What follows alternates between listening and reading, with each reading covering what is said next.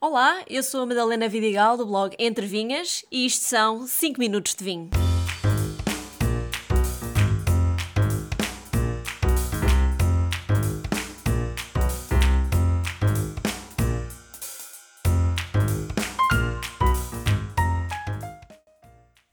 A filoxera mudou a história do vinho no mundo.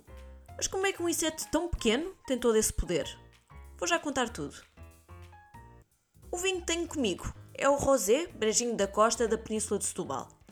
É feito de um blend pouco provável, Toriga Franca, Baga e Cabernet Sauvignon. No nariz é muito tímido, não revela muitos aromas logo. Já na boca tem uma excelente acidez inicial, mas que desaparece e deixa assim um sabor meio amar, dada a proximidade das vinhas ao mar, meio floral. No fim mesmo, acaba por ter um final longo e mais forte, a lembrar pêssego desidratado. Um vinho curioso, no mínimo. Hoje o episódio é menos sobre vinho e mais sobre a vinha. Para quem começa agora a aprofundar os seus conhecimentos de vinho, visitar adegas ou estudar um pouco mais, com certeza já se deparou com a palavra filoxera. E sim, este foi um ponto de viragem na história do vinho no mundo. Mas antes de contar a história da filoxera, que confesso, a mim me fascina, é importante explicar outra coisa.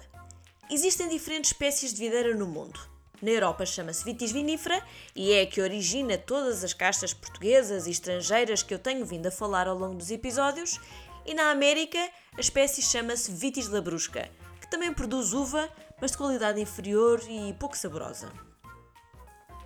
Dito isto, voltemos à filoxera. O que é que é isso exatamente? Para quem percebe de biologia, este é um inseto hemíptero da família Philoxeridae, cujo nome científico é mesmo Philoxera vastatrix. Para quem não percebe nada de biologia, que é o meu caso, Philoxera é um bichinho que de inocente não tem nada. Foi identificado pela primeira vez em França em 1868 e terá chegado à Europa eventualmente por via de outras videiras ou plantas ornamentais vindas do norte da América.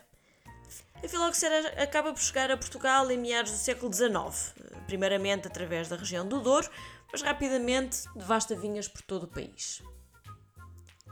E qual era o modus operandi da filoxera? Então, este inseto ataca a raiz das videiras para se alimentar do seu suco e nutrientes, provocando a morte da planta. No século XIX isto teve um impacto enorme em todas as vinhas de França, Espanha, Portugal e aos poucos espalhou-se também por todas as regiões vitivinícolas do mundo. A forma de combater e prevenir esta praga foi descoberta quando se percebeu que a videira americana, a Vitis labrusca, era resistente à doença. Portanto, o que se fez foi criar híbridos das duas espécies. Ou seja, as videiras europeias passaram a ser enxertadas com raízes americanas, uma prática corrente ainda hoje. Todas as videiras que vemos plantadas pelo mundo, que sejam castas europeias, são plantas cuja parte subterrânea, ou seja, a raiz, é a planta americana e a parte aérea é a planta europeia. O enxerto é quando se unem as duas plantas através de um corte vertical que, com o tempo, estas acabam por se fundir. Aqui em Portugal, a única região que escapou a esta praga foi Colares, uma sub-região de Lisboa, perto de Sintra, conhecida pelo seu chão de areia, ou solos arenosos. Como a areia é um ambiente muito pouco atraente para este bichinho, as vinhas aqui sobreviveram à devastação.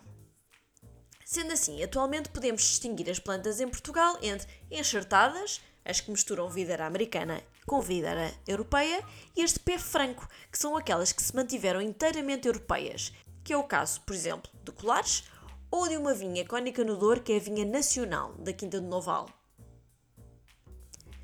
Neste momento, apesar de se poder dizer já com alguma segurança que a filoxera está erradicada, nada garante que não volte a fazer os estragos que fez no século XIX. Mas esperamos bem que não.